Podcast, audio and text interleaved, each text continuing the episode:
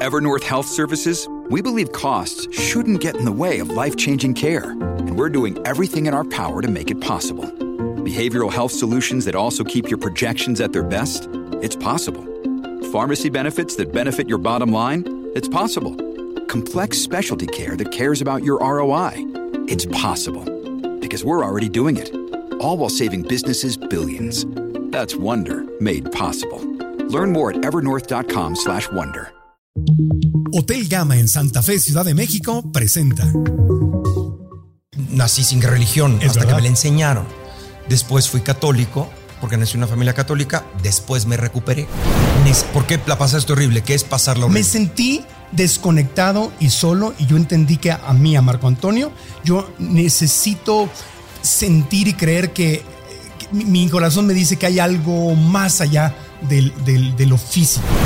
La idea del cielo es precisamente esa exigencia del corazón de que después de la muerte vamos a ser amados y vamos a poder amar.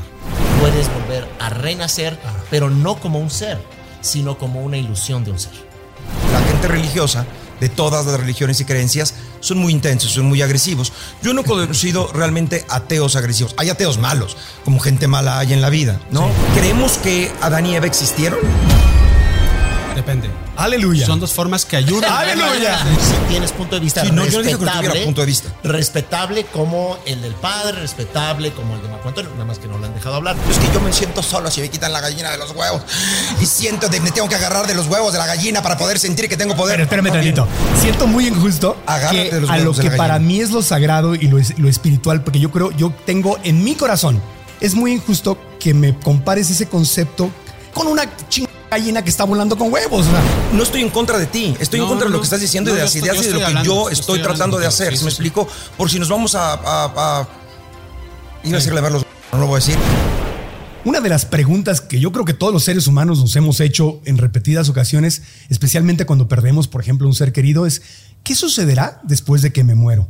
¿Volveré a ver a mis seres queridos? ¿Habrá algo así como el cielo? ¿Existirá la reencarnación donde los vuelvo a ver en esta vida? ¿Hay un cielo? ¿Hay un infierno? ¿Hay un Dios que me va a juzgar dependiendo de cómo viví?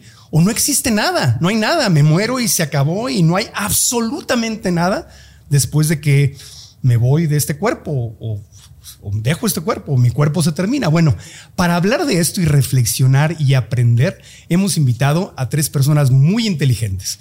Un sacerdote, un lama budista y un ateo.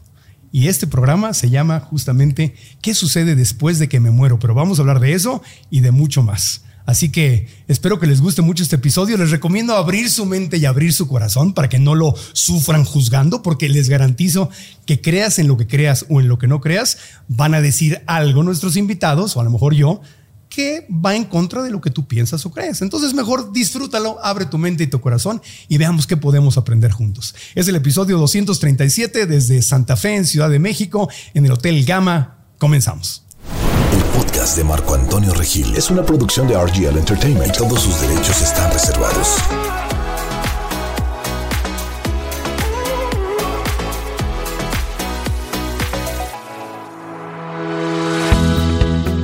Nuestro ateo es Odín Dupeirón, escritor, actor, productor y director mexicano que a través de sus monólogos ha hecho reír y reflexionar a miles y miles de personas y que se ha vuelto un referente de la cultura popular. Odín se pronuncia como no creyente. Lama Eduardo Herrera es maestro autorizado internacional especialista en culturas del Himalaya, traductor de la lengua tibetana en textos budistas, director del Centro Budista Himalaya en la Ciudad de México y ha impartido diplomados en la Universidad Nacional Autónoma de México y otras instituciones educativas. El padre Juan Antonio Ruiz forma parte desde 1995 de los Legionarios de Cristo, en donde se ordenó como sacerdote en 2009. Es columnista en diversos medios de comunicación como el periódico Vanguardia de Saltillo y tiene una presencia muy activa en redes sociales. Hoy, la espiritualidad está en el podcast. Gracias, gracias, gracias por estar acá. Padre Juan Antonio Ruiz, bienvenido. Gracias por viajar. Eh, Lama Eduardo Herrera, bienvenido también. Gracias. Mi querido Odindo Perón, qué bendición tenerte con nosotros, amigo. Aleluya. Aleluya, estamos aquí. Gracias por la apertura de venir a una mesa donde vamos a hablar con gente que piensa diferente a nosotros. Así que bienvenidos. ¿Algo que quiera decir cada uno como introducción?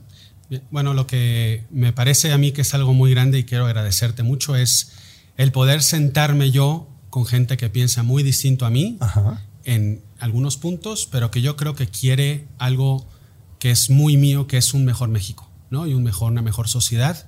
El hecho de sentarnos con diferentes puntos de vista, pero con ese punto en común, para mí es, es una riqueza. Claro. Porque vivimos en una, en una sociedad que levanta muros en vez de tender puentes.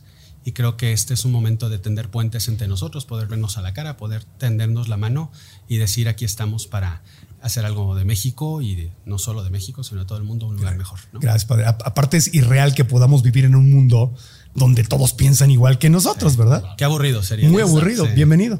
Gracias, Marco Antonio.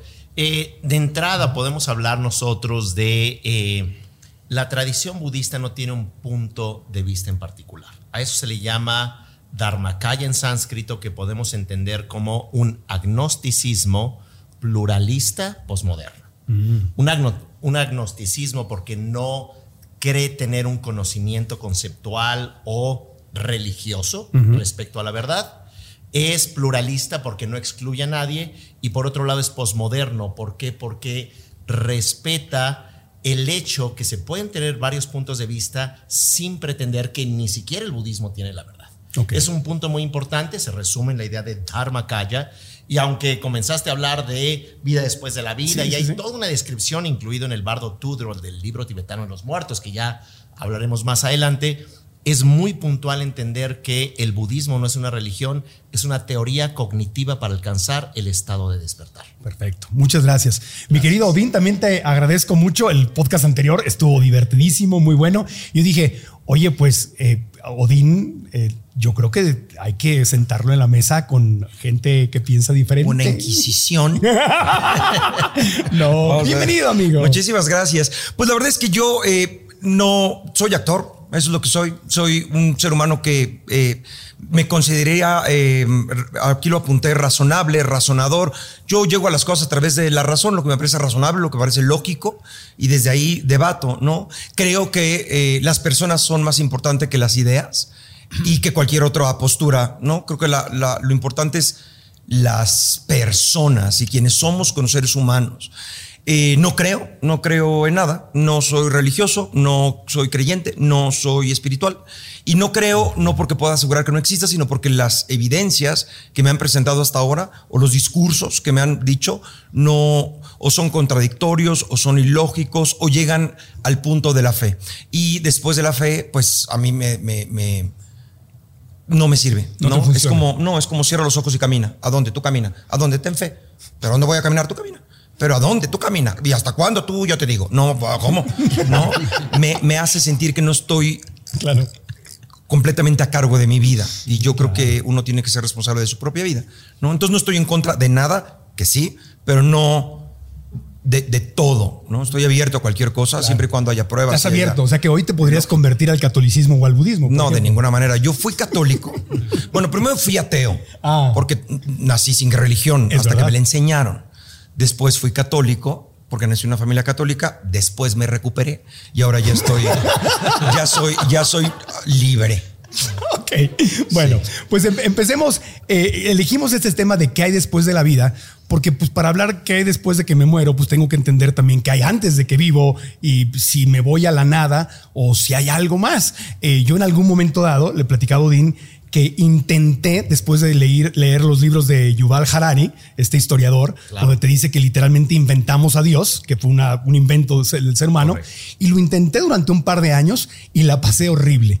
Y entonces regresé así como diciendo, perdón, perdón, perdón, yo necesito mi espiritualidad, yo necesito creer en que hay algo más allá. Pero ese soy yo. Pero dime una cosa, Eso- eso para, soy yo. para poder entender Sí. por qué por qué la pasaste horrible, qué es pasarla horrible. Me sentí desconectado y solo y yo entendí que a mí, a Marco Antonio, yo necesito sentir y creer que, mi corazón me dice que hay algo más allá del- del- de lo físico. O sea, el, el tema de eh, el materialismo, no como apego al dinero, sino el materialismo como filosofía dice que no hay nada, que todo es material y que todo empieza y se acaba con la materia. A mí no me funciona. ¿Por qué? Pues porque no me gusta, me sentí triste, Ah, deprimido, no desconectado. Es, es- no, es que sí, muchas no. veces la creencia viene porque no me gusta me pensar esto. Prefiero pensar esto. Haz de cuenta que me probé un pantalón y me apretó demasiado y no pude y dije, no, no, no puede. Y en cuanto me volví a abrir y, ay Dios, me, me regresó a la vida. Pero está bien, o sea, yo respeto mucho a quien no creo. O sea, es- pero bueno, empecemos, si quieren, de, de este lado. Eh, eh, padre Juan Antonio, el- el- la- la- las religiones judio-cristianas, o sea, el judaísmo, catolicismo, todas las ramas del, del cristianismo, eh, los mormones, eh, el, el Corán, las religiones de Abraham, digamos, ¿no? que se derivan de Abraham. ¿Qué, qué dicen o qué creen que hay después de la vida? Me muero y qué pasa. Bien, eh, digo con sus matices obviamente, porque Sí, sí, cada sí. quien tiene lo suyo. Pero Claro, obviamente, no son todas iguales, yo, yo quisiera partir más que de una creencia, quisiera partir de una experiencia humana, eh, de algo que creo que todos nos podemos sentir identificados, que es algo que tú decías en, tu introducción, eh, la pérdida de un ser querido. O sea, yo creo que no hay más sin sentido en la vida que el dolor y que el sufrimiento, porque nos mueve el tapete, o sea, nos mueve el tapete y es, o sea, no puedes, no puede estar pasándome esto, ¿no? Creo que ha sido uno de los grandes dramas de la pandemia que hemos vivido, ¿no? Eh, y te sientes, pues, indefenso, como eh, en un mar en medio de una tormenta, ¿no? Eh, lo que precisamente creo yo aporta la fe y es que haya en el corazón una exigencia, yo por lo menos así lo he sentido y he perdido seres queridos y no solo lo digo como sacerdote, sino de verdad como ser humano, hay una exigencia del corazón de que yo tengo que volver a ver a, a- a esta persona. Sí. O sea, yo no puede ser que esto haya terminado aquí. Todo lo que viví, el abrazo que me dio, eh, pienso, estoy pensando ahorita en, no sé, en mi abuelita, en una persona que quise muchísimo. Los besos que me daba, ¿no? Mi, mi abuela vivió en Estados Unidos, me cantaba canciones en inglés de eh, Three Little Fishes y tal, ¿no? O sea, no es posible que haya terminado aquí, ¿no? Entonces, como que quiero volverlo a ver. Hay un, hay un director de, de cine inglés llamado Stephen Fry, eh, que, que él, él hizo una especie de cápsulas en caricaturas para niños. Y él decía que es ilógico pensar que haya algo que dure siempre. ¿no? Dice, para que algo sea bueno, tiene que acabarse. ¿no? Por ejemplo, un pastel de chocolate. Pastel de chocolate, si yo me lo tomo eh, y me lo pruebo y digo, qué buen pastel, es mejor pastel de chocolate que probado en mi vida. Pero si yo me como el pastel de chocolate siempre, me empacho. Claro. Entonces quiere decir que, o sea, es ilógico pensar que hay un pastel de chocolate que nunca se acabe. ¿no? O un libro, un buen libro, el mejor libro que haya leído cada uno de nosotros. Normalmente, cuando dices que el libro es bueno, cuando das la vuelta a la última página, qué buen libro. Entonces, el, la- el razonamiento que él dice es, entonces, la idea de algo después es ilógica, porque no satisface, va a llegar un momento en que nos vamos a cansar del cielo, ¿no? que lo, lo dice así. Pero, y aquí quiero yo llegar, hay algo de lo cual nunca nos podemos cansar, nadie, que es amar y ser amados. O sea, yo creo que nadie aquí se va a cansar de que te digan, te amo con todo mi corazón. O sea, es algo que es, que es intrínseco a la persona. O sea, realmente necesitamos ser amados, necesitamos amar. La idea del cielo es precisamente esa exigencia del corazón de que después de la muerte vamos a ser amados y vamos a poder amar. Y que nunca nos vamos a cansar porque precisamente es algo que nuestro corazón anhela. Y es algo que Dios nos ha regalado. Y eso ahí, ahí es donde, donde vendría precisamente la noción. Y, y solo por precisar, el catolicismo, que yo sé que no todas las religiones Sí. de, de Abraham son iguales, obviamente grandes diferencias, pero el catolicismo, ¿qué me promete? Que cuando yo me muera, literalmente voy a ir a un lugar que se llama el cielo y voy a ver a mis abuelitos y, y a mi mamá y Diosito, si me porté bien, Diosito va a estar por- conmigo, si me porté mal, me voy a ir al, al- con el chamuco al infierno y va a haber el fuego eterno y castigo eterno o voy a quedar perdido en el limbo, ¿no? Eso es lo que recuerdo. ¿Qué, es, qué, qué hay después de la vida? ¿Qué puedo esperar? Es que mira, eh, a lo mejor aquí la noción eh, quisiera nada más para, no, no corregirte, pero bueno, No, no, sí, corrígeme. Decirle que está mal. Sí, dime. No, es que de eso Es se que trata. mira, mira, la, Que tienes áreas de aquí la razón- aquí- aquí- Muchas, garantizado. Toda la tenemos. Aquí la razón es, vuelvo, vuelvo y perdón, yo soy muy terco en esto porque muchos subrayan mucho el tema del castigo y el tema de que si me porto bien. Es que todo está en la base del amor, todo. Yo no puedo obligarte a ti a que seas mi amigo porque quiero. No lo puedo hacer, o sea, tengo yo que entrar en una relación contigo, invitarte una taza de café o una cerveza o lo que tú tomes. tequilita. Tequilita, lo que sea. Y después de un tiempo puedes decir, oye, el padre es mi amigo, o sea, me, llevo bien, me llevo bien con él, como veo que te llevas muy bien con Odín. Perfecto, ¿no? Pues ¿por qué? Porque hay una relación. Con Dios es lo mismo. O sea, Dios no puede forzarnos a que le amemos, porque tenemos una libertad. Nos lo pide, claro que nos lo pide. Como yo exijo a alguien el, amor en cierta manera, pero no lo puedo imponer. Entonces, estos, vamos a decir, llamar cielo-infierno, por llamarlo, como lo llamamos nosotros, son precisamente esos estados en los cuales vamos a vivir la eternidad amando. Pero si hay alguien que no quiere estar con Dios, porque no lo quiere y porque no puede Dios obligarlo a estar, pues Dios no puede, o sea, no, le va a decir, oye, pues vente a pasar conmigo toda la eternidad, porque no sería cielo. solamente para entenderlo bien, ¿se sigue enseñando en el catolicismo que el cielo y el infierno son lugares, literalmente lugares, o es más bien como un estado? Es como un estado, es como un ah, estado. no es, un lugar físico. El término lugar es, un término para entenderlo nosotros, porque son, son pues es que la eternidad, y ahí a lo mejor ya el que tengo enfrente de mí va a decir, pues claro, no tengo pruebas. Pues sí, nadie ha estado. Claro. no, no, pero, pero, pero pregunto y vamos a ir con. Ahora, ahora vamos. Ahora vamos con los demás. Pero tengo muchas preguntas, más que respuestas. No, y las no, se vale. Pero pregunto, padre, eh, ahorita voy a, pasar del lado, del lado del budismo. Pregunto porque hay gente, yo conozco a mucha gente, bueno, y aquí en YouTube nos dan bibliazos gente que cree literalmente que el jardín del Edén, por ejemplo, es un lugar físico localizado en África. Y me dicen, el lugar existió físicamente y el cielo existe y, el infierno existe. O sea, hay, mucha gente, sí o no, que, en, el mundo judeocristiano creen que es literalmente un lugar físico. Lo que tú, como legionario de Cristo, nos estás diciendo, que lo que hoy enseñan no es eso, no, es, no son lugares físicos. No son lugares físicos. O sea, el, jardín del Edén. Es que si yo tomo la Biblia y lo, leo en sentido literal, pues claramente lo voy a decir, pues está entre el Ganges y el. Pero no, no, es, así. No es así. Pero hay que, ojo, eh, porque hay mucha gente que se enoja y que dice que es esto y nos dan sí, sí, bueno, y me los dan a mí. O sea, sí, porque hay, pues hay, hay, hay radicales en todos lados. pero esa no es tu creencia, ni es, lo que tú enseñas, ni lo que te enseñaron. Para nada. Para nada. Perfecto, gracias. Pasamos de este lado. Yo sé igual que tú no representas a todas las religiones asiáticas. Hay confucianismo, budismo. Dentro del budismo hay un montón de ramas, hinduismo, taoísmo. Pero desde tu punto de vista, ¿qué pasa cuando me muero? Primero que nada, sería muy bueno retomar eso que comentaste, Marco Antonio, del el historiador Yuval Noah Harari. Eh, este sapiens, este humano que presuntamente hace 80 mil años ocurrió la revolución cognitiva, un, final proceso evolutivo del córtex prefrontal donde nos hace creernos lo que pensamos, lo que hace crear narrativas, historias. Así que el ser humano, el sapiens, es la única especie de habla que habla, perdón, sobre cosas que no existen. Entonces, partiendo de esa idea que todo parte de una, eh, de una estructura simbólica, sensorial, emocional, entonces, el sapiens, desde estos últimos 80 mil años, comienza a creer y a construir religiones. Por eso la importancia del pluralismo y de la noción posmoderna.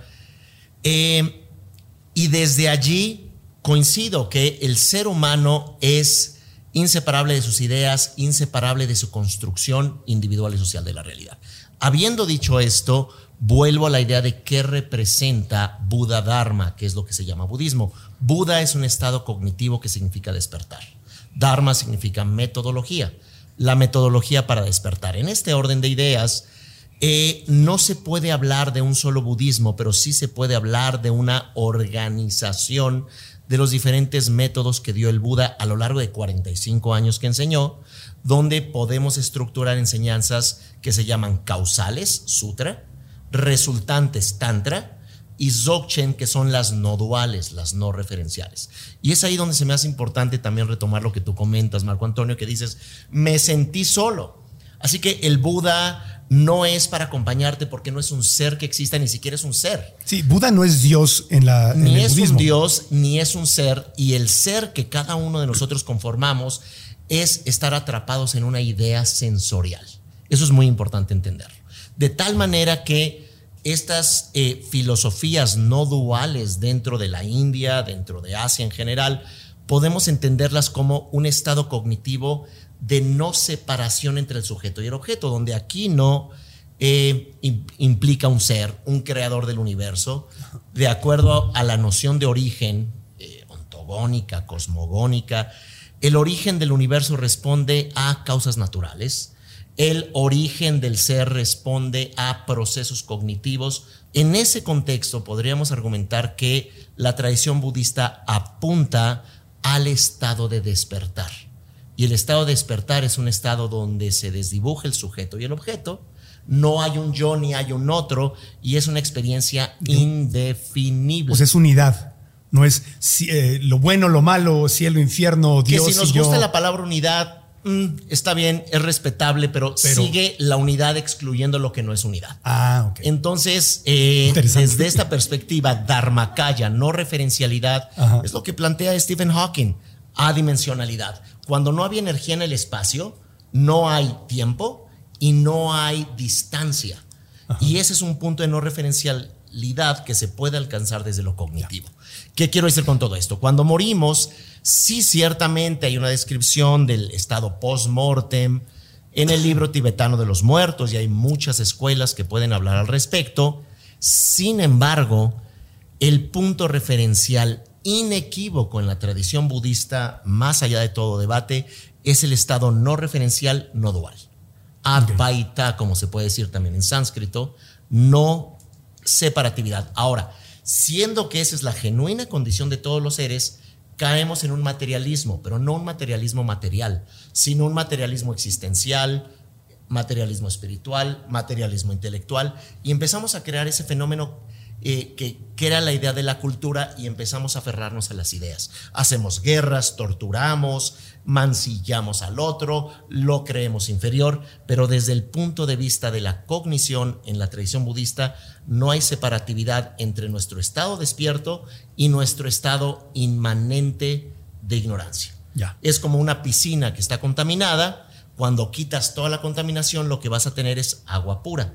Esa es la experiencia donde estamos atrapados en las ideas. Entonces, no hay un castigo eterno, ni hay gloria eterna, hay causa-efecto, hay karma, si, eh, simbólica, emocional y eh, llamémosla dialógicamente, yo construyo al otro para suprimirlo, para eh, subyugarlo, para lastimarle física, verbalmente, entonces eso se vuelve un espejo cognitivo donde al entrar en el momento de la muerte, se entra el llamado periodo bardo en tibetano o Antarababa, el estado intermedio, y es donde no vas a otro lugar. Es un estado de construcción y de construcción de tus elementos simbólicos, narrativos, emocionales y eh, inconscientes. Y en un periodo aproximadamente de 49 días se reestructura, se densifica en los cinco elementos, tierra, agua, viento, fuego.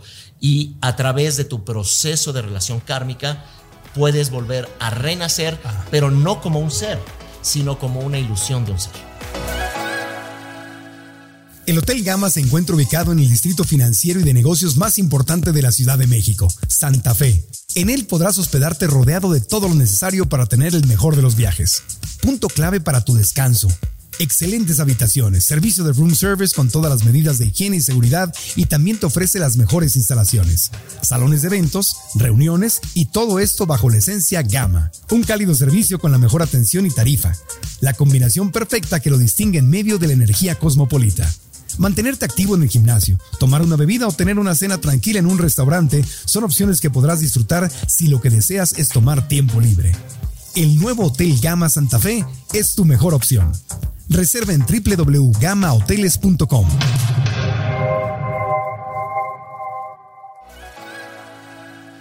Yo soy un niño chiquito. Ok. Y te digo, papi, ¿qué va a pasar después de que me muera? Ok. versión. ¿Qué versión. Ok, hijito. Hijo mío. Hay dos versiones. Cuando eres un mequetrefe y cuando eres una persona sabia. Ah, ya voy entendiendo. Cuando eres un mequetrefe, vas a creer que tú existes y que todo lo que hagas es importante para ti y tú estás atrapado en una cárcel llamado tu identidad. Cuando tú generas acciones, pensamientos y palabras positivas, vas a generar un sueño mucho más agradable. Eso te puede eh, dar una vida posterior mucho más sana, mucho más funcional, mucho más agradable. ¿Qué Pero edad tiene es el la niño al que vida. le estás explicando esto? Esa es la vida. Ahorita es un A ver. niño de 25 años. Es- bueno, niño, Que por ya favor, terminó la universidad. Por favor. Ese es el escenario A. El B. Entonces, el B. Tengo cuatro. Cuando Sí, sí. logramos disolver. Bájale edad, bájale edad. Ok, cuando logramos disolver la ¿Qué es disolver, cárcel de la identidad, de construir que somos una identidad, es lo que se llama nairatmia, no identidad, entonces puedes entrar a un estado mental donde no hay un yo y te liberas completamente y alcanzas el estado despierto. Ok. Lo que, lo que podemos ver, como, como se podrán dar cuenta, hay una. Ahorita vamos. El budismo no es para niños. Podemos ver que el budismo simple no es. No, sí, lo que podemos ver es. eh, Aquí hay algo muy interesante. Veamos la enorme diferencia de la cultura y de las religiones que vienen de Asia: confucianismo, este, taoísmo, budismo, hinduismo y las judeocristianas, las de Abraham. Son mundos completamente distintos y realidades completamente opuestas. Si estoy seguro que estuviéramos en la India o en China hablando de esto, a lo mejor los confundidos seríamos los otros oyendo al Padre. ¿Me explico? Sí, claro, porque los para ellos diciendo la Virgen, el pájaro, ¿cómo? ¿What? La paloma, la estrella se cayó del cielo. A ver, tú dime, mi querido Dean. Sí. ¿qué- para ti, ¿qué hay después de la vida? ¿Qué pasa cuando te mueres? O no, no sabes, pero ¿qué, qué crees que hay? Pues, ah, no, bueno, o sea, ya asumiste que no sé. No, no, bueno, pues no estás muerto. Partiendo, Tampoco aquí el señor. No, por eso, pero partiendo de tu filosofía. Bueno, Mira, yo me- después de sentirme como en la primaria, todo así de no estoy entendiendo. ¿Alguien está entendiendo algo? Por favor, pásame tus apuntes porque no supe qué dijo. Así me pasan los diplomados, Así, no se preocupen. así. Cuando, cuando dijo Marco Antonio, ajá, yo, ajá, ¿qué? ¿What? Ajá, ¿dónde? ¿Qué pasó? Ok. Yo Mi- sí, empecé a sudar. Yo pensé que ya había estudiado algo, pero no. Pues mira, yo te voy a decir, Marco Antonio. El yo, no, este. ¿Por qué me cambiaste ¿Qué pasa después de que te? Porque este es de diamante y luego ponen videos míos solitos van a decir, ay, sí, Odingo es pluma de diamante. Cambio tú, no te, nadie te Es de critica. tu red de mercadeo. que Porque a mí me van a empezar a decir que qué terrible, qué tal, porque la gente religiosa de todas las religiones y creencias son muy intensos, son muy agresivos. Yo no he conocido realmente ateos agresivos. Hay ateos malos, como gente mala hay en la vida, ¿no? Sí. Pero el ateo no es agresivo porque pues no, no pretende nada, no te va a matar porque no creas en lo que él cree, no te dice que estás equivocado o no, simplemente no cree. Mi respuesta es cierto lo que dices. ¿Qué pasa después de la muerte? No tengo idea. No sé qué pasa después de la muerte. No me he muerto. No hay nadie que diga qué pasa después de la muerte. O sea, sí hay gente que lo dice, pero pues no se ha muerto. Los que más hablan y hablan y hablan de lo que pasa después de la muerte, no se han muerto. Los muertos no dicen muchas cosas. Oye, pero los hay, muertos, eh, están los que han supuestamente vieron una luz y regresaron. eso no te has muerto. Cuando te mueres, te mueres. Te mueres, te mueres. Si te moriste, te moriste. No, no, ay, me morí y regresé, entonces no te moriste, regresaste. Cuando te mueres, te mueres. Entonces, llegaste al punto de la muerte, no te has muerto. Cuando- el que se murió, no sabemos, porque ya se murió. Yo regresé, entonces no te moriste, llegaste al principito y ya después no sabes qué hay después. No, hay gente que ve una luz, hay gente que ve una escalera, hay gente que ve a su familiar, hay gente que ve un amigo, hay gente que ve la luz. Yo creo que tiene que ver mucho con lo que creemos. Pero está Brian Weiss, el que escribió los libros de la vida después de la vida, científico Sí, sí, y todo, sí, y que hace regresiones y que todo. Mira, científico, ese es el problema, que el científico no hay nada que no esté sesgado. Cuando la gente muy religiosa dice, pero los, eh, eh, los religiosos descubrieron muchas cosas, pues sí, porque antes había nada más religiosos. Decías que eras ateo y te mataban. Las cruzadas todo el mundo decía, sí creo en Dios, sí creo en Dios, sí creo en Dios. O si no, la Inquisición te, te hacía pedazos, te quitaban tus tierras y te mataban. Entonces, generalmente todos eran religiosos de entrada. Y hay un sesgo, hay está el sesgo que tú tienes por el budismo, el sesgo que tú tienes por el catolicismo y el del judío. Yo no tengo sesgo porque no creo. O sea, mi sesgo es la razón, ¿no? ¿Qué pasa después de la muerte? No sé. Igual no pasa nada, igual pasa mucho, no sé, ya lo investigaré. Pero la diferencia es que yo no ando diciéndole a la gente tienes que hacer esto, porque después de la muerte, si tú no haces esto, te va a pasar esto. No, nada. Sé buena persona y vive bien. Yo vivo bien porque igual no hay nada. Y como no tengo una promesa de la vida eterna, entonces disfruto esta vida que tengo. Pero tengo unas preguntas que es lo que más tengo porque no tengo respuestas. Mi respuesta es no sé. Pero te, te quiero decir algo, te quiero reconocer eso, porque yo siempre he pensado, yo que no soy ateo, que es más difícil ser buena persona pensando que no hay nada más. Porque de alguna forma, cuando soy buena persona, no lo hago solamente porque yo me siento bien, que eso podría llamarse egoísta. Si hago el bien, me siento bien, es una retroalimentación que yo considero divina, yo sé que tú no, pero... ¿Pero por qué divina? ¿Por qué? bueno, porque se me da la gana. No, pero es que, es que ese es el asunto. Bueno, déjame nada más... Yo puedo decir es un dragón. ¿Por qué? Porque se me da la gana. Ah, bueno, pues el, Entonces, gra- el gran dragón, porque la- lo que yo siento en mi corazón para mí es la comunicación con lo divino. Para mí, Odín, igual estoy no, mal. entonces, no, no, seguro estás Pero, mal. pero, No. déjame- seguro, Eh, pero- pero déjame nada más terminar Sí, sí, sí, el, sí. el punto. Que si yo hago el bien y me siento bien, entonces también es, es algo egoísta porque sé que tengo una buena retroalimentación. Y también hay una parte de, mí que dice, pues cuando me muera yo quiero que me vaya bien. Entonces yo no quiero, si la reencarnación existe, yo no quiero regresar a, a reaprender una lección donde si soy un miserable voy a regresar a vivir esa miseria para que yo no quiero eso. Y si existiese el infierno o el castigo eterno, que ya, ya aclaramos que no es así literalmente, eh, tampoco quiero eso. Entonces también hay, hay gran parte de conveniencia. Y cuando yo veo un ateo que hace el bien simplemente porque sí, yo lo reconozco y lo admiro mucho, Odín. O no sea, es simplemente porque sí, es porque nos conviene a todos, porque estamos en este mundo compartiéndolo y porque la evolución nos ha dado estas cosas maravillosas. La naturaleza no es ética, la naturaleza no es compasiva. Hay los, los, la suricata está llevada, las, las suricatas son, son, no sé si llaman manada, como se diga, pero son muy agresivas y están llevadas por una hembra. ¿No? Las domina una hembra dominante que es infanticida. Se mantiene en el poder esta hembra de las suricatas porque mata a las hembras que nacen. Las mata para que no haya hembras que le hagan la competencia. Y cuando ya es muy vieja, entonces las otras hembras llegan y la matan, yo creo que venganza, y entonces ya se convierten en hembras dominantes.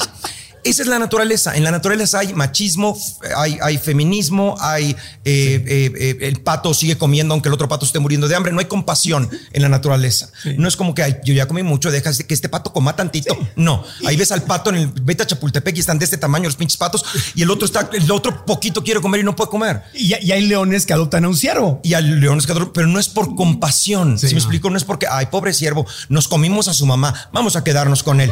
No, no pasa de esa manera. Ni lo malo. El- el- la- tú estudias los animales y ves que el oso tal, en algún momento ya después que nacieron los cachorros, se va. No se va porque encontró otra osa que le gustó más. No se va porque está hasta la madre de los cachorros no son míos. Se va porque así es la naturaleza. Se van. Las abejas trabajan porque trabajan ya llover, ya reina, ya y están organizados. Lo que quiero decir Pero, es ¿y el hombre? no hay, a eso es a lo que voy. No hay. Nosotros hombres Sí. hemos evolucionado y eso es porque evolucionamos. Los hombres de antes no eran como somos nosotros. Robaban y hacían y tenían tanto desmadre que tuvo que venir alguien y decir, ok, ok, ok, te va a castigar Dios. No, es que va a pasar y entonces de alguna manera sí, para, para ese hombre eh, todavía un poco salvaje, que vivía en las ciudades amuralladas, que te quitaba las cosas porque podía quitártelas, para ese hombre sí había que, de alguna manera, que controlarlo. Entonces se hicieron ciertas leyes.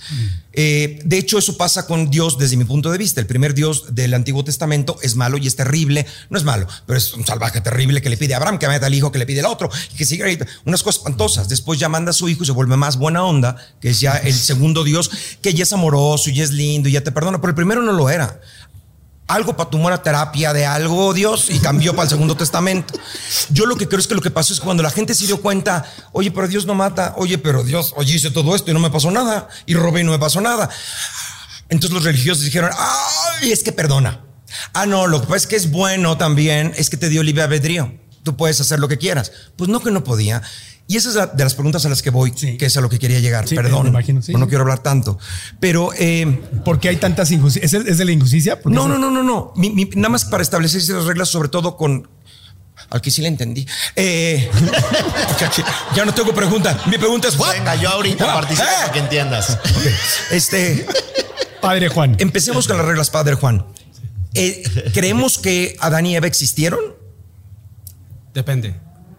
Es que por eso digo, la Biblia no hay que tomar, no, es que, la- a ver, te lo voy a poner muy simple, es que por eso digo, la Biblia no hay que tomarla literalmente. Por eso. Entonces, si no es La literalmente, no existieron. existe- la evolución existe, si Sí, es sí. por ahí a donde vas. Ajá. ¿La No, no, no. evolución sí existe? Claro que existe. O sea, a ver, lo- es lo que- lo- científicamente comprobable. El que no crea la- el que no diga que la evolución no existe, o sea, está cerrado. Ok. Pero, pero, pero, padre, tú sabes qué es lo que estás. ¿qué me Tírate, tírale, digo algo. Aguanta. Que, que un sacerdote diga eso, Pero es que no soy el único que lo dice. No, hay no eres el único, pero la gran mayoría de la gente cristiana católica que conozco que sí es literalmente la Biblia, dice Pues, con- que la evolución, con que Darwin todo el cariño a esa gente. Hay los negacionistas. Este, la evolución es muy clara. O sea, Y el Big Bang también existió. El Big Bang fue, fue establecida por George Lemaitre, que era un sacerdote. O sea, está clarísimamente. O sea, es, son, son datos que no están peleados con la Qué alivian escuchar esto. Porque esta pelea de la religión y la ciencia Es que- es fue que- lo que me hizo dejar la religión. Es que en realidad, para mí, para mí, Sí. no son, es que para mí no son, hablar, no son, comple- no son, no son contradictorios, sino complementarios, porque son dos formas de ver la vida. Aleluya. Son dos formas que ayudan. a ver la vida Aleluya. distintas No, pero es que no puede. Aleluya. no. Yo no- lo que estoy de acuerdo que quería preguntar antes de que me interrumpiera Ah, salvajemente. el moderador. eh,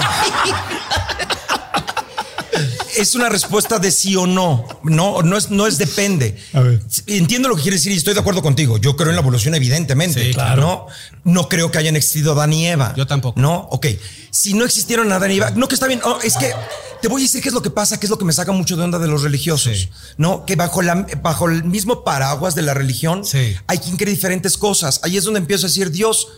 Unos dicen que sí, otros dicen que no, otros dicen que depende, otros interpretan. O sea, los otros, dogmas. No, no, los dogmas de fe y todo, todo. O sea, hay alguien que dice, si yo conocí un padre que me cae muy bien que decía, si Jesús ex- existiera ahorita, haría, en la- haría en las, andaría en las marchas LGTB ayudando al diferente, porque Dios era un revolucionario, porque Jesús era un revolucionario que vino a decir que era diferente y su mensaje era de amor y tal y tal. Y en el mismo paraguas de la misma religión, bajo el mismo jerarca de su religión, hay el que dice, no, Jesús nunca en la vida, esto está mal, sexo entre los homosexuales no van a entrar al cielo para ser una, para ser una institución llevada por una sola persona que está allá arriba, pues tiene diferentes ideas. Si me Sí. explico, como esta está bien, están mal los homosexuales, Pero- sí, pero van son más malos allá. también, son buenos, sí, cierto. Va- van más allá. Por eso. Se- los que los gays se van a pudrir en el infierno, y que es una Sí. abominación Bajo el mismo satánica. y- Entonces. Pero eso Claro. pasa también entre los ateos. O sea, hay ateos que piensan muy distinto a ti.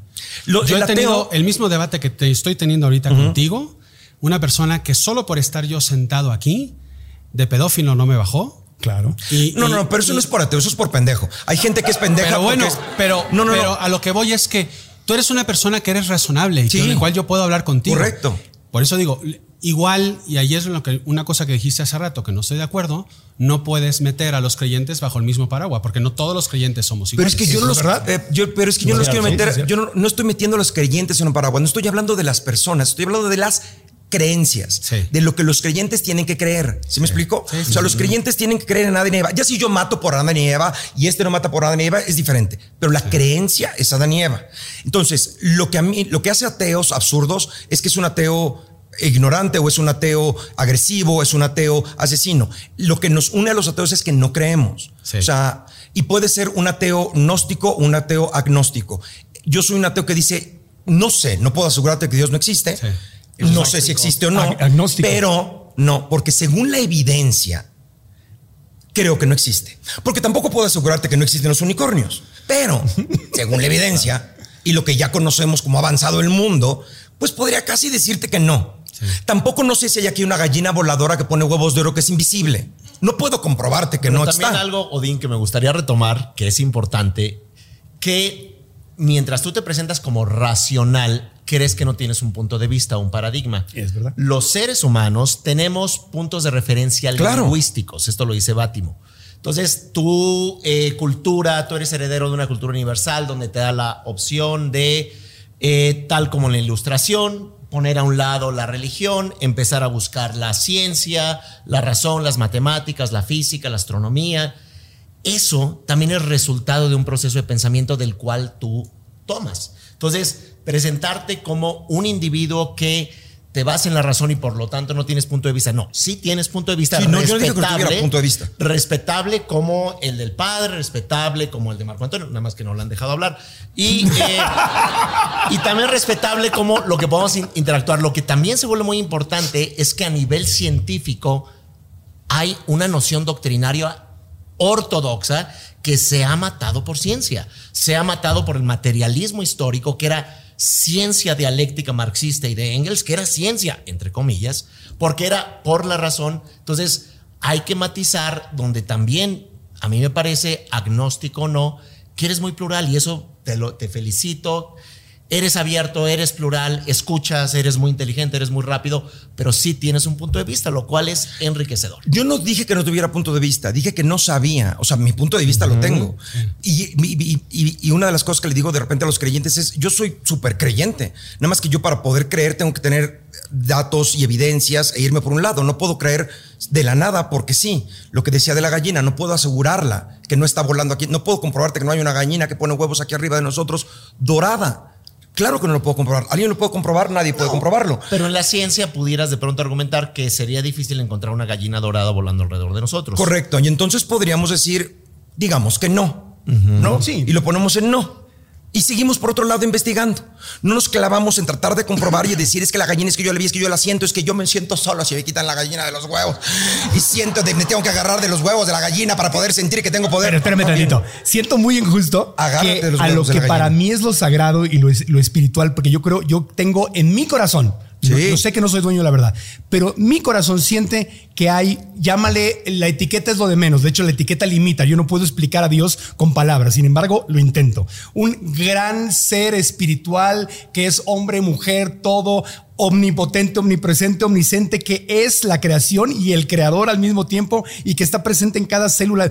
Es muy injusto que me compares ese concepto que siento yo que de verdad, espérame, que de verdad puedes existir, que no está desgarrado de la ciencia. El mismo, el mismo Albert Einstein creía en eso, decía que eso podía existir. Los científicos hoy están viendo los metaversos, los hoyos negros, las realidades, cosas que todavía no se descubren, con una chinga gallina que está volando con huevos. O sea, ¿Por qué no me no? pongas mi creencia en, en No, gallinas no, ¿por qué voladoras. no? Porque ahorita una gallina. No, no, no, no, no. Es que una gallina voladora con que pone huevos es lo mismo que la antimateria. O sea, suena tan estúpido como la antimateria que ahora ya tenemos tiene- un nombre. Pero que la antimateria también tiene sus detractores y no es algo comprobado. Ah, no, O sea, seguramente. que- como tiene la- sus detractores la- que la Tierra es redonda. No, no, no, no, no, no. Hablo, O sea- hablo la, la teoría, la, materia gris, la energía gris, tiene detractores científicos muy serios. O sea, hay que ir Sí. matizando para no todo envolverlo en una especie de pluralismo negativo donde porque nada existe, todo puede existir. Es decir, hay causa-efecto. Es que es lo que yo no hay quiero. hay aceleración de partículas. Exacto. Hay relatividad. Algo del pasa que cada vez que pregunto alguna cosa me- de- no me dejan terminar de hablar.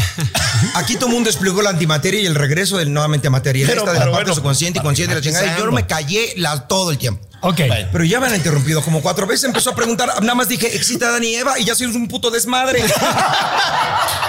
Porque me sacaste una gallina, yo te estoy No, diciendo que mi antes de la gallina nada más dije, ah, existe Adán y Eva. No. antes, Ay, qué padre, siento que la unge. Ya no podía hablar. Bueno, va- vamos, a- vamos aterrizando los conceptos. Vamos a aterrizar. Es que quiero saber nada más dónde estoy ubicado para discutir.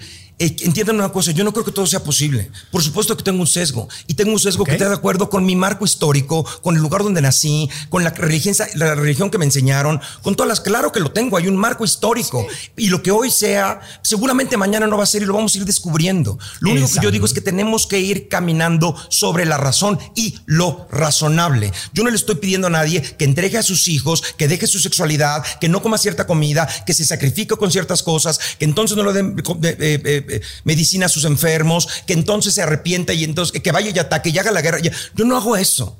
Ningún ateo hace eso, porque ningún ateo tiene una certeza de nada. Nada más está diciendo, dejen de hacer estas cosas en nombre de algo que no sabemos si existe o no. No, no sabemos ni lo podemos comprobar, pero le ponemos pausa y, y vayámonos a otras cosas más interesantes, no ahorita, en la vida. Yo, para mí sería como de, así como en algún momento dijeron, paren la búsqueda de la fuente de la eterna juventud, creo que no va a estar, vámonos por otra parte. Y la pararon. No hay nadie que diciendo es que yo siento que ahí está la fuente de la eterna juventud. Y lo que digo de la gallina que lo comparo, lo digo porque si es aplicable para algo que no existe, ¿qué tal que alguien llegue y te dice, yo, para mí es muy importante la gallina de los huevos, para mí. Pero ¿por qué, no, yo siento. por qué no hablemos de cosas más reales en las que sí? O sea, la gallina es una, es una caricatura que acabamos de sacar. Un unicornio. Nadie está hablando de unicornios ni de gallinas. ¿Por qué no hablamos Pero más? es que para mí es eso. Como humor su- su funciona bien. No, no, para mí Pero hablemos de cosas de las que sí estamos. Pero este, es que para mí, lo uso de ejemplo porque para mí es igual. Que la gallina no existe. Yo no creo en la gallina, no creo que nadie existe Bueno, en la gallina. para mí es igual el unicornio No, y la que no es- gallina. No, es razonable. Que O sea, Dios. lo no es único que está diciendo él es que no es razonable. es que no es razonable. Una idea de Dios como una idea. O sea, es- no es tanto de que no sea menos importante o no, simplemente Exacto, no, no es es razonable. Ese es el bien. argumento que le está dando. Está bien. No te vuelvo a tocar a tu No, gallina. no, está bien la chinga gallina. Ok.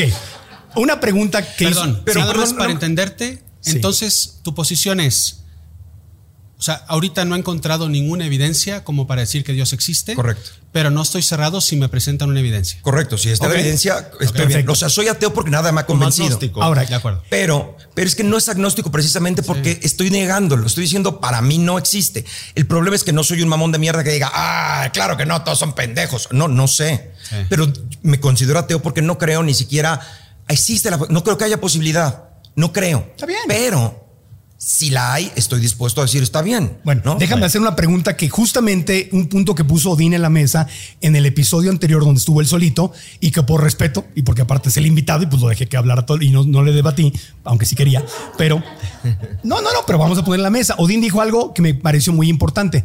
Dijo, es más, si quieres lo vuelves a decir tú para que te desahogues. Este, dijiste, ¿cómo Se es me hace muy injusto Oh, que mis ideas.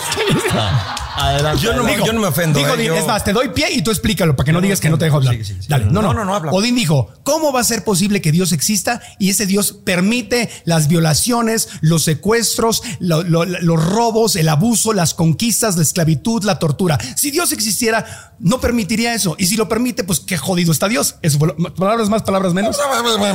A ver, dilo, dilo, dilo. No, no, dilo. no, si no dije que judío está Dios, lo que estoy diciendo es. ¿qué- qué tipo de Dios lo- es ese? lo- lo- sobre todo lo que digo es lo que hace es lo que se hace en nombre de Dios. ¿No? Que es lo primero que, con lo que quería abrir. La gente que mata en nombre de Dios. La gente que persigue en nombre de Dios. La gente que juzga en nombre de Dios. O sea, de esa entrevista que tú tenemos, te metes Sí. a, oír los- a leer los comentarios de los religiosos y de, y de desearme que me secuestren un hijo para que entonces encuentre a Dios. No baja, ¿no? Y no nada más es una cosa de, de- de- de la religión es que eso, Dios, el Dios de la Biblia, el que castiga y el que dice, y el- ahí está escrito en la Biblia, en el Antiguo Testamento. Ahí está el Dios, hay Dios que tiene diez mandamientos, y está el infierno, donde vas a ir a parar si no amas a El Dios. Apocalipsis. Donde no quieres, no, ahí está El todas estas cosas, ahí están escritas. Entonces, de alguna manera, les da una superioridad. Sí. eh, de moral para poderte juzgar porque yo estoy con Dios. Entonces la pregunta sería... La pregunta es, ¿por qué Dios permite que la gente en su nombre Sí. haga estas cosas? Porque una cosa es que la gente lo haga porque el hombre es libre y puede hacer lo que sea y hay idiotas. Pero cuando es en nombre mío, Sí. ¿por qué si me estás representando a mí Ya. y estás haciendo esto, por qué no baja Dios y dice, oye, espérame, así no era el pedo? Yo no, eso no lo dije. ¿Por qué lo permite si es en su nombre? Antes de continuar con el podcast, te quiero pedir que reflexiones en algo. Todos tenemos sueños, todos queremos alcanzar nuestros sueños, pero algo imprescindible cuando queremos lograr algo nuevo y diferente es que tenemos que cambiar nuestros hábitos, tenemos que salirnos de la famosa zona de confort e intentar algo nuevo. Y hasta ahí todo va bien, suena muy emocionante, pero el problema es que en la realidad, al querer dar esos primeros pasos, el miedo nos ataca. Nuestra mente siente que en lo desconocido es donde podemos fracasar, hacer el ridículo, perder y nos da el síndrome del easy y si me equivoco y si hago el ridículo y si pierdo y si me va mal y te quedas en la parálisis del análisis. Y ahí es donde el miedo empieza a detenerte. Por eso, la gran diferencia entre hacer tus sueños realidad o no hacerlo realidad es aprender a manejar el miedo para que el miedo no te maneje a ti. Por eso quiero invitarte a mi masterclass gratuita que se llama Que el miedo no te detenga, donde te voy a compartir los cinco secretos que he aplicado una y otra vez en mi vida cuando el miedo quiere dominarme. La clase, repito, es gratis. Puedes registrarte aquí abajo o simplemente ir a marcoantonioregil.com diagonal miedo. Repito, marcoantonioregil.com diagonal miedo o la liga que está aquí abajo en YouTube o en las notas de las aplicaciones de podcast. Y ahora continuamos con este episodio. ¿Cómo asimilo la idea de que existe un Dios cuya esencia es el amor, el perdón, la compasión, la unidad, por usar esa palabra, eh, y con todas las injusticias que hay en el mundo? ¿Cómo puedo conciliar esos dos conceptos? Quieren, nos vamos. Bueno, para empezar, me sé la palabra del Padre, muy amable. En el budismo no hay una tradición de un Dios. Eh, de hecho, en los sutras, eh, el Buda histórico, como un contemplativo, un místico, dice, sí, claro, existen dioses, pero están sujetos a su propia ignorancia. Eh, esto lo puede ver uno en el Sutra del Loto, uno lo puede ver no como falta de respeto, sino porque hay, pues si uno va eh, a Mesoamérica y están los dioses de la creación Sí. eh, mesoamericana, que podemos ver desde Olmecas, desde Mayas, Oh, este, sí. podemos ver los dioses de la India, podemos ver, y, y hay eh, en este contexto una, no una falta de respeto, pero un entendimiento, y creo que ahí hace consonancia con Odín, de un sistema de creencias individual, familiar, de tribu, social y de naciones. Entonces, quiero acá retomar que el humano no está ausente o separado de sus creencias. Sean creencias en las que diga, en nombre de Dios mato, también no nada más hay impresentables ateos, hay impresentables budistas, hay impresentables judeocristianos para no, no entrar en todos los detalles, pero eso yo quisiera retomarlo en términos de salud mental básica. Eh, retomar que en la esencia todas las tradiciones espirituales, guion religiosas, tienen una propuesta humanista amorosa que eh, uno pueda replicar y atacar a cualquier tradición religiosa, budismo, judeocristianismo en general, hinduismo, porque sus representantes son transgresores, han eh, ha habido abusos sexuales, ha habido enriquecimiento ilícito, manipulación. Eso yo no lo veo en términos de una tradición religiosa, yo lo veo en términos de la fragilidad humana, y la fragilidad que... La naturaleza. Eh, no, porque cuando tú hablas de naturaleza también estarías como que creando un destino. Y a diferencia de los animales y los uricatos y todos estos, la diferencia es que el humano, nos guste o no, tiene su propia naturaleza, es la naturaleza del córtex prefrontal, la imaginación y por eso... Claro, no, pero digo, la pasado- naturaleza humana. Correcto. Y de allí que han habido horribles sistemas políticos, horribles sistemas religiosos, horribles decisiones colectivas y sociales en contra. Ahora, ya, ya, ya te ven cómodo. Sí, sí. Ya voy a terminar. No, no, no, Rápidamente. muy práctico, porque la- la, Entonces, pregunta es cómo es que Dios existe. En lo eh, es que es como si me preguntas, oiga, y usted vende Coca-Cola, no, yo vendo Claro, este, ya, aguas de limón. No hay un Dios. o sea, tú no crees en un. Dios así como No hay. un señor que está en el cielo. No, eh, se cree en la tradición budista en procesos cognitivos que parten del awareness no referencial, del estar consciente, y, eh, y como capas vamos individualizando, eh, centralizando, volviendo más narcisista la experiencia que se, se densifica en un ser atrapado en solución. O sea, el budismo Eso está la más, más alineado con la psicología. más con teorías cognitivas e incluso neurocientíficas que nos dice la realidad que uno ve allá afuera es porque el cerebro lo está construyendo. Es lo que dice el extraordinario neurocientífico mexicano Ranulfo Romo de la UNAM, eh, que dice la realidad y la, y la realidad está en el cerebro y si no hubiese memoria no existiría la realidad, porque es en la realidad en que el humano imagina que todo existe y crea dioses y crea interacciones y crea sistemas políticos corruptos o militares o fascistas o como quiera que fuere. En un estricto sentido meditativo, el budismo entraría a la parte de mirar la narrativa y no identificarse. Las emociones, no identificarse. Las sensaciones, no identificarse. Y luego llegas a un estado de puro mindfulness, de pura presencia plena, desde donde puedes salir, sales, agarras tu abrigo, te vuelves un ser humano, te vuelves respetuoso, como dice el Dalai Lama. Todas las religiones tienen su lugar, su religión es la bondad. Eso es lo más importante, no, no importa cuántos conceptos, cuántas ideas, ser profundamente humano y que defienda la biodiversidad. O sea, no hay un Dios que permite y no permite. Eso no, es parte de las religiones No. ni budista, ni hinduista, ni. Eh, bueno, es que no es una religión, es una el postura hinduismo, el hinduismo Sí, sí, El budismo sí. Sí, exactamente. El budismo tiene una noción más cognitiva. Claro. Tiene una, un, un rodeo religioso, pero cuando no se estudia se puede quedar uno atrapado, como Neruda decía en Birmania, que era una religión vulgar porque no la entendía. Y además él era marxista, Claro. este, trotskista, bueno, eh, más bien stalinista. Eh, por otro lado, el hinduismo tiene una gran diversidad, donde son monoteístas, panteístas, pandeístas, deístas, Ahí. monoteístas. Y ahí ya incluso hay no dual, pero ahí hay más un dejo religioso. La tradición budista es más la noción cognitiva Ya. de la realidad. Y el taoísmo, que es cercano al budismo, Cercano. es, pero no es lo mismo, porque el taoísmo cree en una gran energía universal, que es el equivalente a Dios. ¿no? Pero como dice, previo a eso estaba la nada. la nada. la potencialidad del espacio. Entonces hay un daoísmo filosófico, contemplativo y hay uno religioso, donde estás con el incienso y, y- y muy Es- respetable, pero hay que ver las diferentes dimensiones de tanto el daoísmo como también el budismo. Ya, ok, entiendo perfecto. ¿Entendieron? Sí, sí entendimos, sí.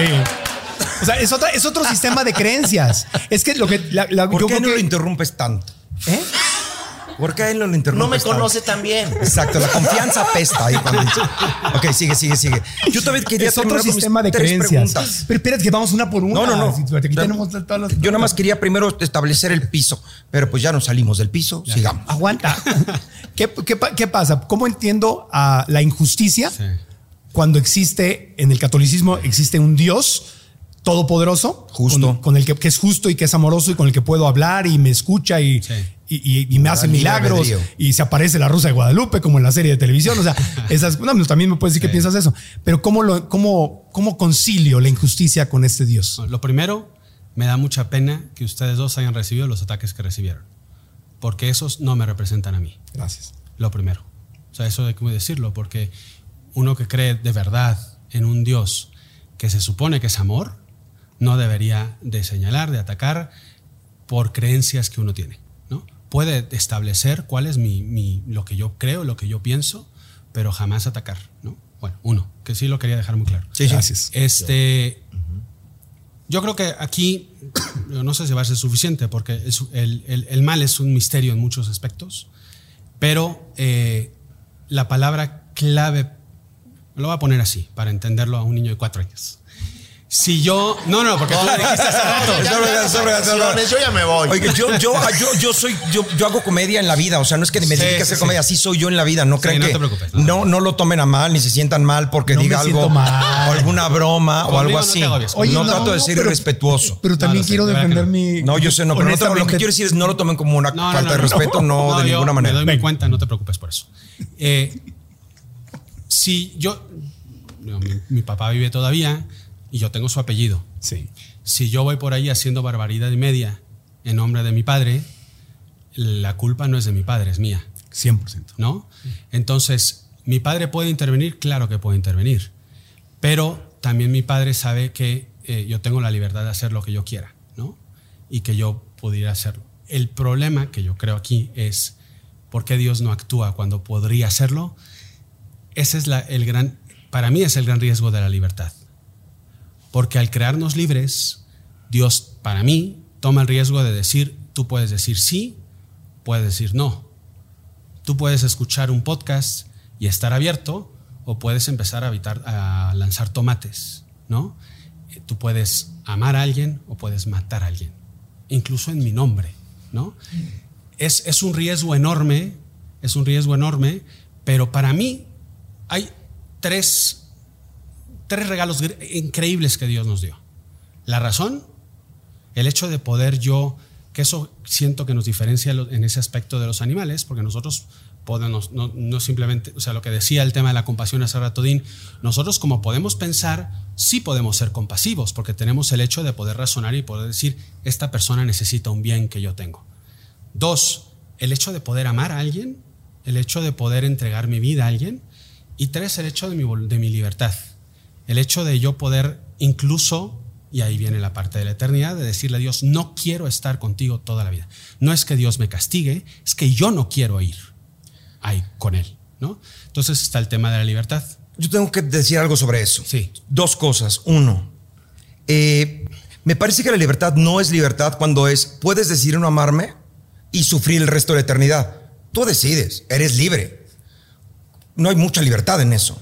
Si me explico, no hay mucha Pero libertad. es no es como, si no me amas, tienes otras opciones y puedes ser feliz no amándome. Pero es, pero es que en el, en el amor en, el amor en sí, a ver, si tú amas a una persona y dices, oye, o, o, me, o me amas o te vas a otro lado. O sea, es, eso incluso Sí, es una eso- relación sí, humana. No, claro, claro. O, o me amas o puedes ir a amar a alguien más y Sí, no va a pasar nada y te puedes ser muy feliz no amándome a mí. Pero no es o me amas o vas a sufrir el infierno y, las, y estas cosas terribles y aterradoras porque no hay ningún otro lugar. Pero es que está la eso, eternidad o está el infierno. Por eso, estoy, por eso estoy diciendo, y por eso decía hace rato, que el infierno en sí no es un lugar físico, Ok. sino Es- que es un estado en el cual En el no hay amor. Porque no hay amor ahí. Y si no hay yo amor, escogí no, es, ¿Qué no es otra cosa también que quiero decir? Espérame, tú hablabas de eh, hace ratito de amor, y amorosos y la eternidad es el lugar donde constantemente que nadie puede cansarse de amar y ser amado. Sí. Yo quisiera que levantara la mano aquí la gente que tiene una relación, si nunca se han cansado de amar y ser amados de la misma persona y a veces buscas otra. A veces las relaciones se acaban, a veces las relaciones se desgastan. En este concepto humano del amor, el amor no dura para toda la vida. Ni siquiera las amistades duran para toda la vida. Nada. Hay alguien que yo hice muchísimo en, en- en la secundaria y después pasó el tiempo y nos separamos, tuvimos otras formas de pensar y ahora mi forma de pensar cambió y ahora eh, me, me gusta más llevarme con Regil. Y Regil ahora de repente no, porque cambió de formas de cero, ya es muy agresivo o ya me cansé porque el amor se desgasta. Amo mucho a esta persona, pero mi relación se desgastó. Entonces, muchas gracias por haberme amado este tiempo, gracias por amar, gracias por amarme, ya me voy.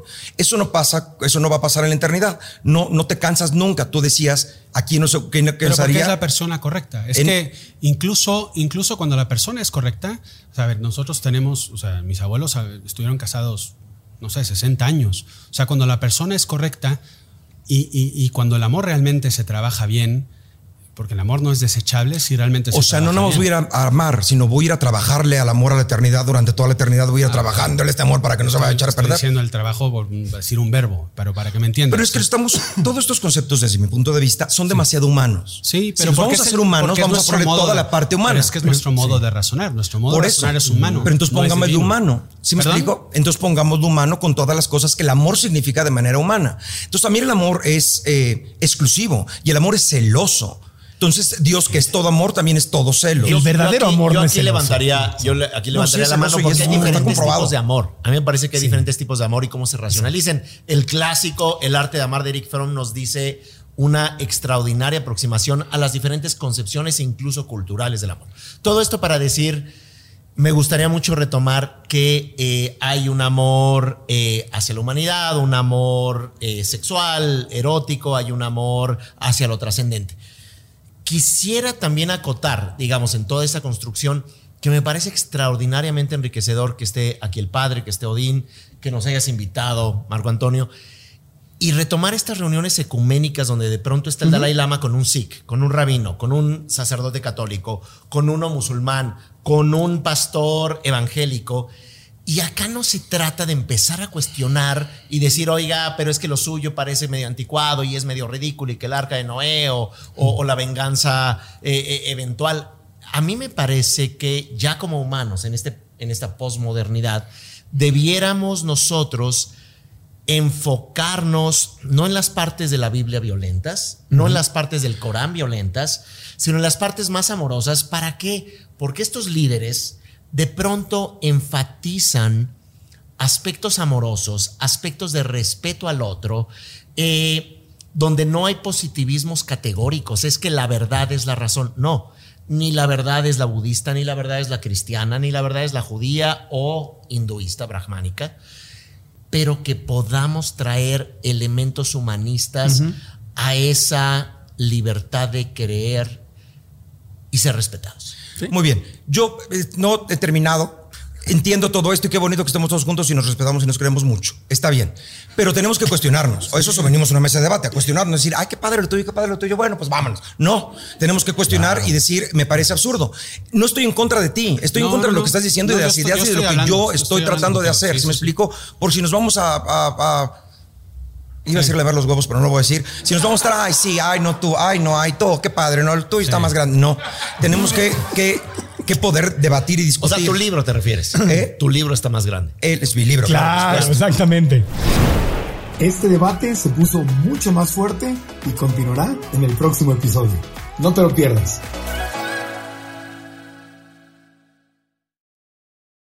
¿Estás listo para convertir tus mejores ideas en un negocio en línea exitoso? Te presentamos Shopify.